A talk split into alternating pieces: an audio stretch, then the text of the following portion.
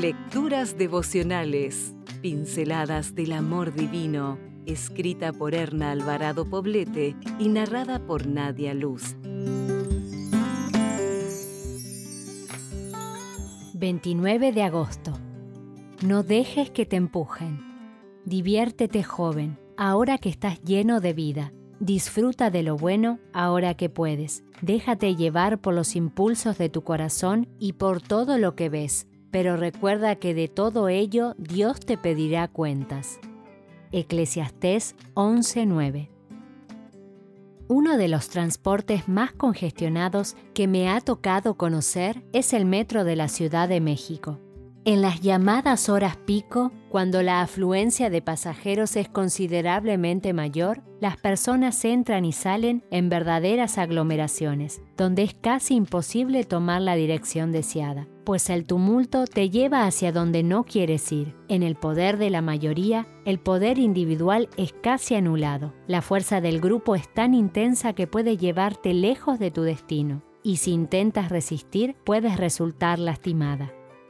Esto me lleva a reflexionar en algo similar que ocurre en el mundo social y que los expertos denominan presión de grupo. En la presión de grupo sucede lo siguiente. Lo que la mayoría hace parece ser la regla que todos deben seguir aun cuando favorezca conductas negativas, causando daños serios e irreversibles a quien cede. Por no ser tildados de diferentes, muchos se dejan arrastrar por el grupo.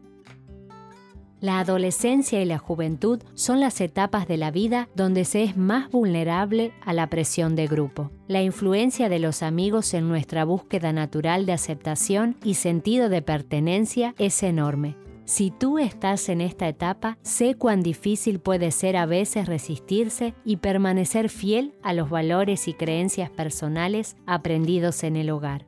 Conozco la presión que te intenta empujar a romper las reglas establecidas por tu familia. Por eso es importante que te rodees de amigos que tengan tus mismos valores y que aún en medio de una encrucijada juntos puedan tomar decisiones correctas. A diferencia de lo que muchos piensan, permanecer firme en lo que crees no te relega del resto. Por el contrario, tu fortaleza interna, determinación y confianza en ti misma te hacen ver como alguien especial, con lo que ejercerás una influencia poderosa y positiva en tu grupo de iguales. Atrévete a decir no o sí con una decisión fundamentada en tu valor personal y en el poder de Dios. Antes que tú, lo hicieron Daniel y sus compañeros. Dios desea que formes parte de este cuadro de honor y que seas un instrumento de salvación para otras señoritas como tú.